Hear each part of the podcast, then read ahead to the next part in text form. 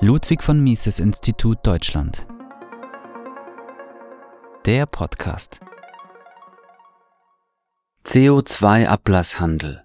Umverteilung und Ressourcenverschwendung im Namen eines neuen Glaubens. Von Benjamin Mutlak, 21. August 2023.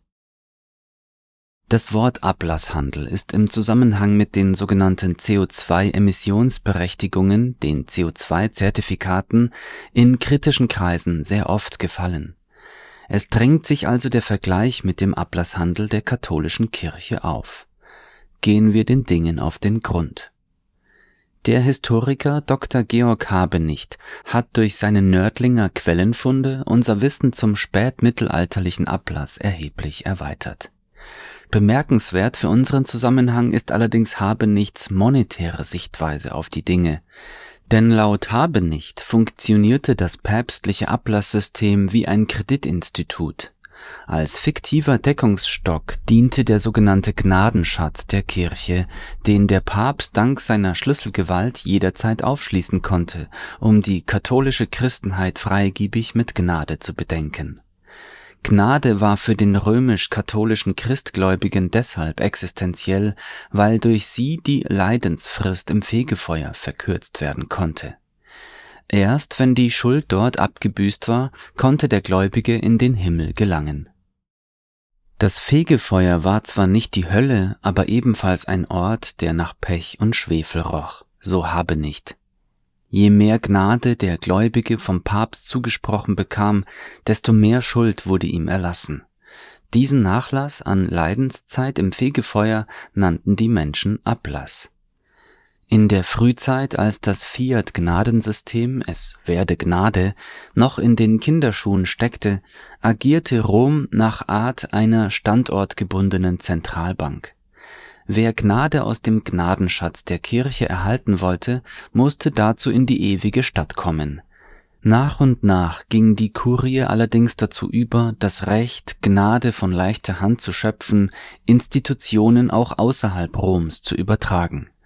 Europaweit erhielten einzelne Städte, hohe Repräsentanten und Konvente die Lizenz, Fiat-Gnade unters Volk zu bringen Sie wurden in diesem Sinne sozusagen zu den Geschäftsbanken des Vatikans, Gnadenemittent letzter Instanz blieb die Zentrale in Rom. Als folgenschwer erwies sich die Praxis, flüchtige Papstgnade in Gestalt von Beicht oder Ablassderivaten zu verbriefen, sogenannten Beicht bzw. Ablassbriefen denn ein solcher Ablassbrief konnte nun erstmals, und zwar auf unbegrenzte Zeitdauer, flüchtige, verbal zugesprochene Gnade speichern. Mit dem verbrieften Ablass erwarb sein Besitzer gewissermaßen Buchgnade, die er, wann immer er wollte, in Realgnade einlösen konnte. Der Eintauschvorgang ist, rein abstrakt betrachtet, dem Einlösen einer Staatsanleihe in Geld vergleichbar wenn man so will, brachte die Papstkirche Gnadenschatzanleihen im großen Stil in Umlauf. Seit Erfindung des Papiers und vor allem des Buchdrucks ging das quasi problemlos vonstatten. Die ersten Massenauflagen betreffen Ablässe. Dynamisiert durch den Buchdruck strömte am Vorabend der Reformation Gnade in Form von Gnadenschatzanleihen unkontrolliert und massenhaft in das System als Folge der ungeheuren Ausweitung der Gnadenmenge bildete sich eine Blase, die Luther mit seinen Thesen schließlich zum Platzen brachte. Der Kollaps der Papstkirche erfolgte daraufhin unvermittelt und mit ungeheurer Wucht. Habenicht schreibt, Zitat, Ganz so wie Johann Wolfgang von Goethe in der berühmten Papiergeldszene in Faust II die Assignaten als Papiergespenst der Gulden entzauberte, entlarvte Martin Luther den Ablass als Papiergespenst der Gnade. Am Ende war alles nur ein Spuk. Der Schein, der Ablasszettel, erwies sich am Ende als Schein, die Illusion die Täuschung, diagnostizierte Ulrich von Hutten ebenso scharfzüngig wie genialisch. Zitat Ende. Renaissance der Moralschuldverbriefung durch ein CO2-Umverteilungssystem Seit einigen Jahren erleben wir nun eine Renaissance dieser Vorgänge, jedoch in einem etwas anderen Gewand und auf Basis anderer Umstände Über die Jahre wurde das mittlerweile recht starke CO2-Narrativ aufgebaut. Der durch die Menschen verursachte CO2-Ausstoß soll maßgeblich für die Veränderung der Temperaturen verantwortlich sein, so die These. Ich persönlich habe weder die Expertise noch die Informationen, um die These und die damit verbundenen höchst dynamischen Prozesse unseres Planeten zu widerlegen oder zu belegen Jedoch bin ich sehr, sehr kritisch und sehe im Hintergrund eher das Wirken gewaltiger wirtschaftlicher und politischer, also freiheitseinschränkender Interessen. Zudem werde ich extrem kritisch, wenn in permanenter Wiederholungsschleife veröffentlicht wird, die Wissenschaft sei sich einig. Wissenschaft ist sich nie einig, sofern es um komplexe historische Phänomene mit Rückkoppelungen geht, wie es das Erdklima ist. Ansonsten ist es keine Wissenschaft. Überdies existiert eine immense Anzahl wissenschaftlicher Ausarbeitungen, welche gegen die CO2-These argumentieren. An der Stelle nehme ich gerne Bezug auf einen Artikel aus der Welt mit dem Titel Die CO2-Theorie ist nur geniale Propaganda. In dem Artikel bezieht sich der Autor auf 800 wissenschaftliche Arbeiten, die gegen die CO2-Erzählung sprechen es ist insofern höchst verwunderlich und sollte zum Nachdenken anregen, dass in den Leitmedien kein Bezug auf diese durchaus beachtliche Zahl kritischer Ausarbeitungen genommen wird. Wo ist die Diskursfähigkeit dieser einst so offenen Gesellschaft hin? Warum diffamiert man die CO2-Kritiker als Leugner und bedient sich damit schwarzer Rhetorik, um nicht gewünschte Wissenschaftler schachmatt zu setzen? Sind hier psychologisch erfahrene Strategen am Werk, die sich fragwürdiger Methoden bedienen, um Wissenschaftler mit möglicherweise besseren Argumenten aus dem Rennen zu nehmen.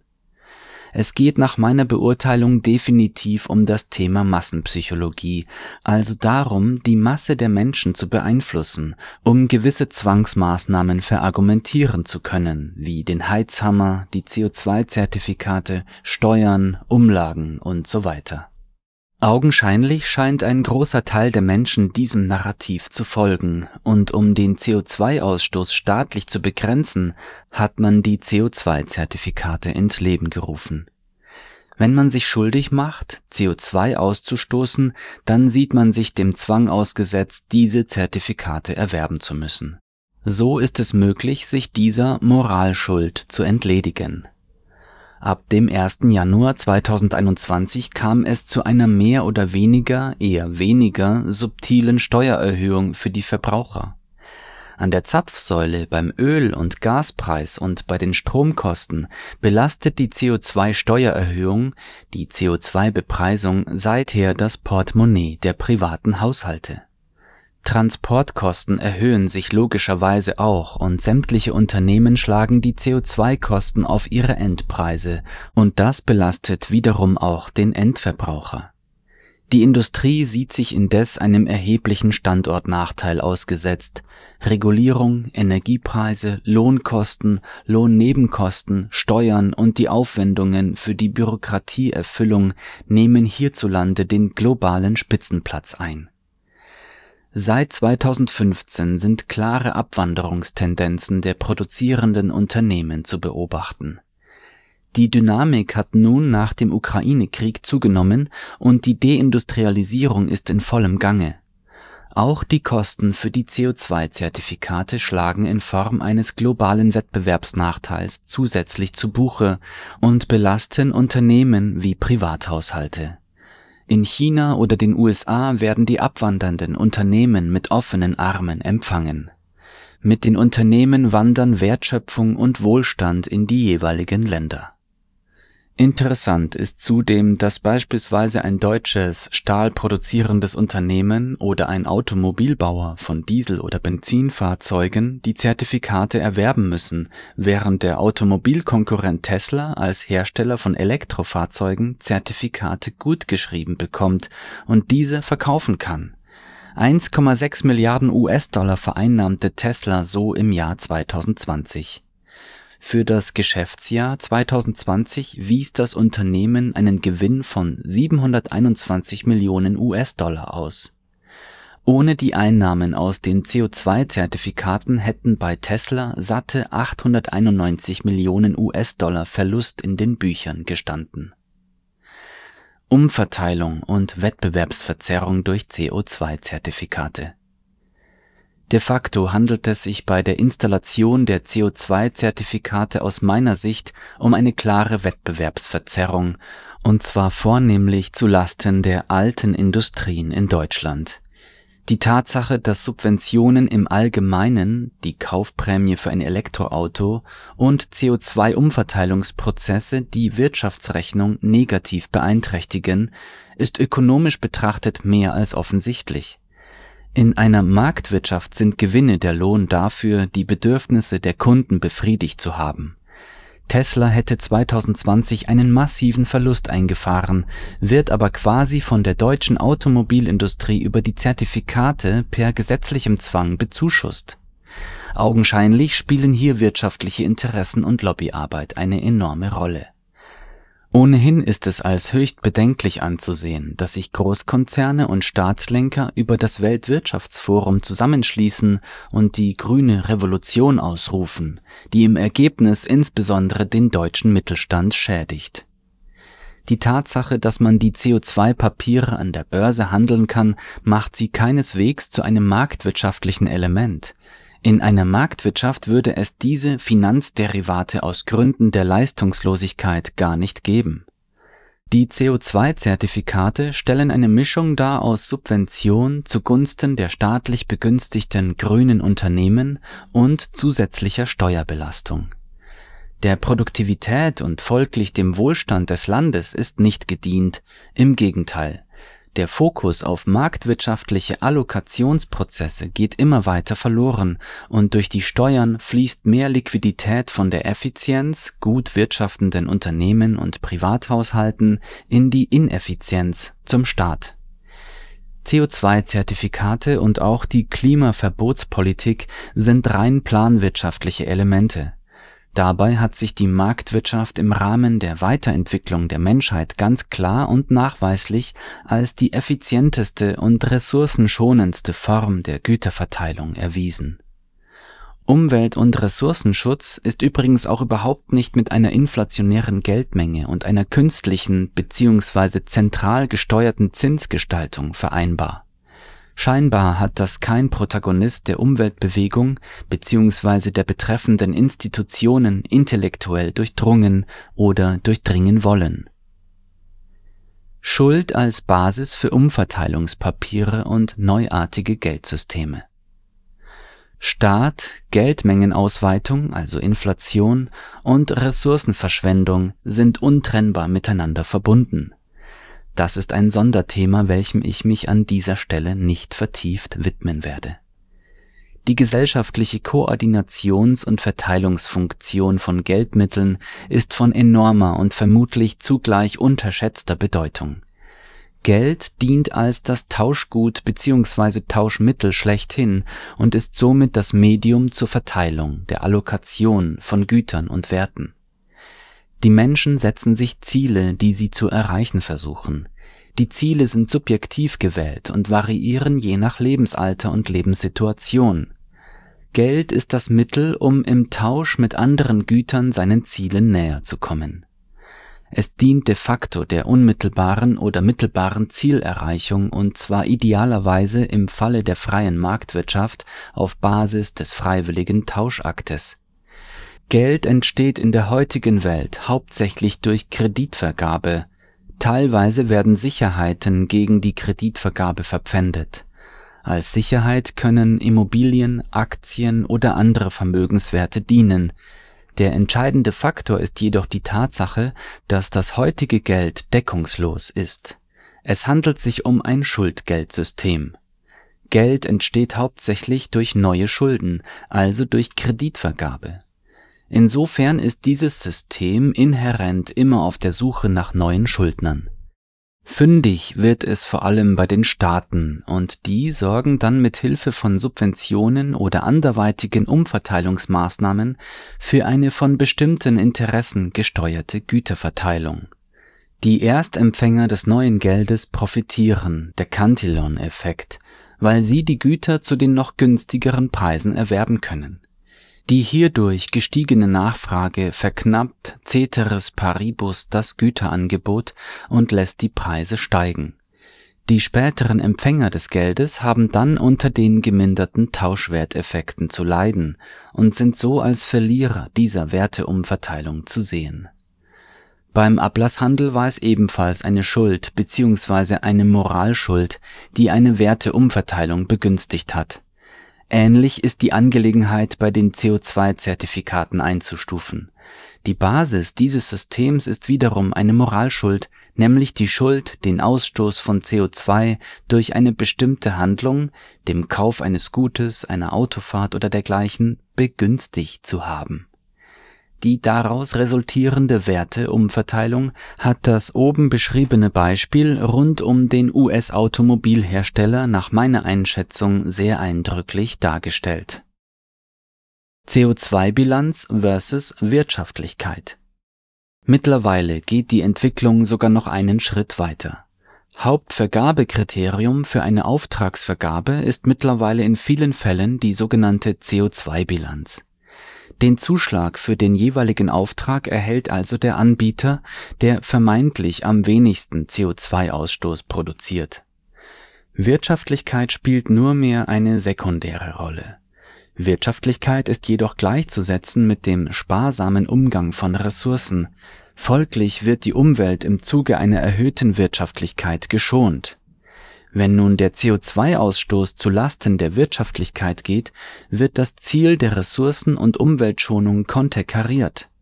Eine fatale Entwicklung, denn dies führt automatisch zu unwirtschaftlichen Produktionsmethoden bzw. zur unwirtschaftlichen Erbringung von Dienstleistungen auch die damit einhergehenden Wohlstandsverluste werden billigend in Kauf genommen. Am langen Ende stehen diese in letzter Konsequenz für eine Zunahme der Armut, und diese ist bekanntlich extrem schädlich für die Umwelt. Begünstigt wird die Armutszunahme durch die Tatsache, dass die Menschen durch zusätzliche und permanent steigende CO2-Abgaben und CO2-Steuern belastet werden die Lkw-Maut wird sich beispielsweise zum Jahresende des Jahres 2023 ungefähr verdoppeln. Die Kosten verteuern alle Produkte, die in irgendeiner Art und Weise transportiert werden. Die Lebenshaltungskosten steigen wie immer bei Teuerung sind die Geringverdiener überproportional betroffen, da der prozentuale Anteil der Lebenshaltungskosten am Nettolohn höher ausfällt als bei überdurchschnittlich dotierten Arbeitskräften. Schlussbetrachtung Abschließend sei noch auf ein Zitat des letzten Kaisers des damaligen Deutschen Reiches verwiesen, er soll nicht an die Zukunft des Automobils geglaubt haben und war eher ein Fan der Pferdekutsche, er irrte gewaltig, und die Menschen nahmen schrittweise Abkehr von der Kutsche und genossen in den darauffolgenden Jahrzehnten die Produktivitätsfortschritte, die das Automobil ermöglichte. Die Wohlstandsgewinne waren bekanntermaßen enorm. Immerhin verbot Kaiser Wilhelm II. das Automobil mit Verbrennungsmotor nicht, Insofern war er dem menschlichen Handeln und der freiwilligen Kooperation mehr zugewandt, als es die heutige Obrigkeit ist. Die derzeitigen Staatslenker geben vor, genau zu wissen, was der beste Antrieb, die beste Form der Stromerzeugung und die effizienteste Form der privaten Wohnraumerwärmung ist die besten Technologien haben sich auf die Dauer durchgesetzt, und zwar durch freiwillige Nachfrage des Souveräns, indem der private Kunde bestimmte Produkte abgelehnt und andere gekauft hat. Hätte der Kaiser so agiert wie die heutigen Protagonisten, dann würden die Menschen in Deutschland womöglich heute immer noch mit der Kutsche fahren. Oder heutzutage dann bald vielleicht ausschließlich mit dem Lastenfahrrad schöne neue grüne Welt. Das war der Ludwig von Mises Institut Deutschland Podcast. Mehr Informationen auf mises.de.org. Wenn Ihnen dieser Beitrag gefallen hat, können Sie das Ludwig von Mises Institut Deutschland unterstützen, indem Sie uns eine Spende zukommen lassen oder Fördermitglied werden. Alle Informationen hierzu finden Sie in der Beschreibung unter diesem Beitrag. Bitte abonnieren Sie auch unseren Newsletter, damit Sie künftig keinen Beitrag mehr verpassen. Und falls Sie diesen Beitrag auf unserem YouTube-Kanal hören, bitte hinterlassen Sie ein Like und abonnieren Sie unseren Kanal.